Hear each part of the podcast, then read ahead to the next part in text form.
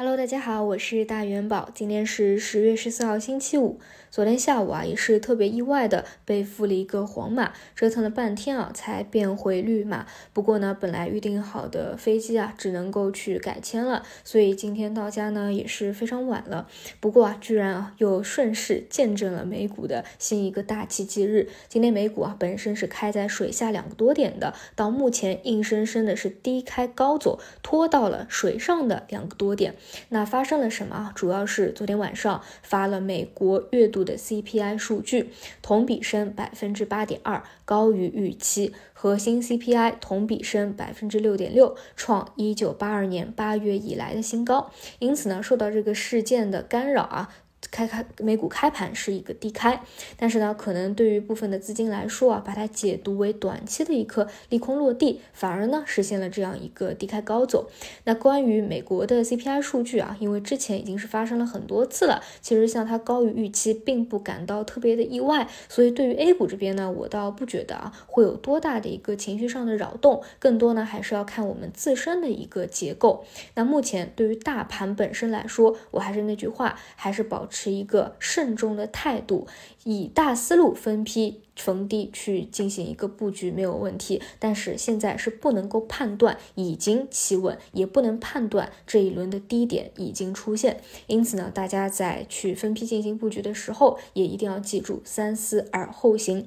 截止到目前为止啊，市场比较担心的国内国外的事件都还是悬而未决，因此呢，在这个位置是不能判断市场已经是有效的企稳止跌了，不能够因为前天的一个阳线就一阳改三观。因此呢，我目前依旧是把市场的一个稳定性放在最优先级去考虑的。目前可以肯定的是，并没有开启上升趋势的波段，并不是反弹开始的一个起点，还是围绕。以前的判断来说，可能会围绕着三千点重要关口做上下的一个震荡盘整，再次下探跌穿三千点的概率依旧是比较大的，而再创阶段性的低点的概率也其实是不小的，也是有这样的一个概率存在的。随后再把底部结构打完以后，才会出今年最后一次趋势波段的机会，而这个机会到现在为止都还是没有开启的。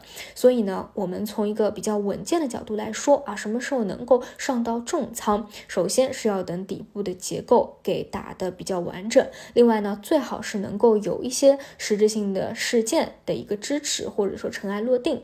比如说啊，等到大会定完调以后，其实是更为稳健的。毕竟呢，对于咱们来说，已经是等了一个多月了。其实呢，真的是不差这么几天的。今天过去以后啊，马上就要开大会了，那何不如等到这个事件真正尘埃落定以后呢？所谓所谓的趋势波段的开启啊，它不是日级别的，它是以周级别或者说月为级别的，所以呢，其实并不存在啊，你不去啊做一两天的一个行情就有踏空这么一说。目前呢，整个上重仓的一个机会啊，还是需要等待，还是需要去回调进行一个确认的。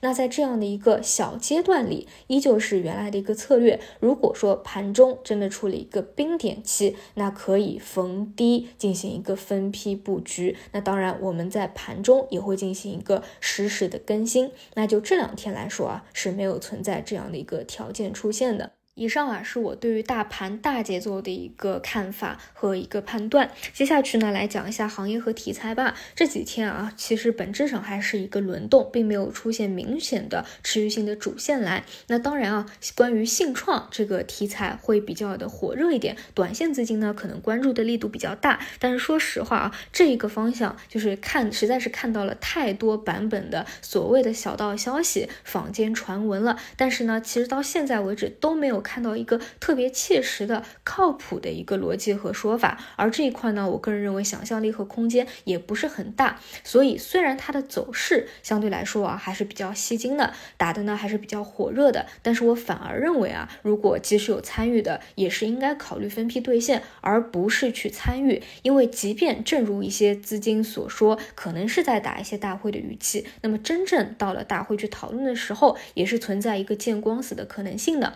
而而所谓的国家安全，它是一个比较大的话题，当中包括了像农业啊、能源啊、信创啊等等分支。这也是最近盘中会有一些异动的，毕竟还没有到大会嘛，可能有一些资金会频繁的去打一些所谓的预期。但是呢，我还是觉得啊，这一块儿，如果你没有纯粹的做。情绪博弈短线的能力的，那就弱化关注。对于大家来说啊，我觉得最靠谱的其实是去做一些产业推动的啊，行业推动的这些机会。那信创这个方向呢，就现在来说啊，确实是没有看到什么特别大的一个想象力啊、大格局啊，所以啊，这个持续性真的是比较存疑的。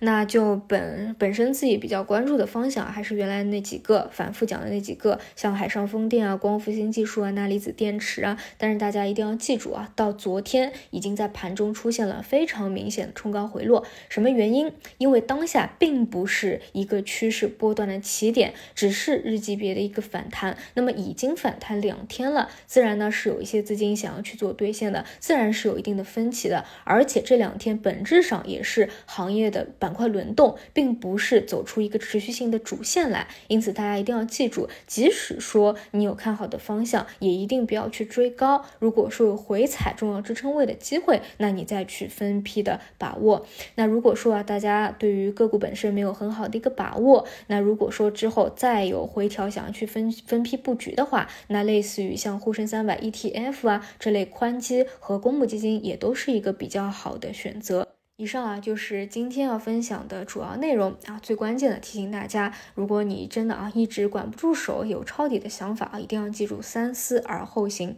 最后啊，还是得关照大家啊，就是在一些关键的时期啊，一定要谨言慎行，要把安全放在第一位。钱呢是任何时候都可以赚的，而且呢是永远赚不够的。但是呢，真的是没有必要倒行逆施，跟趋势作对。后面的机会呢还是非常多的啊，我们要耐心的等待一个更好的时。以上就是今天的所有内容，那我们就五评再见，拜拜。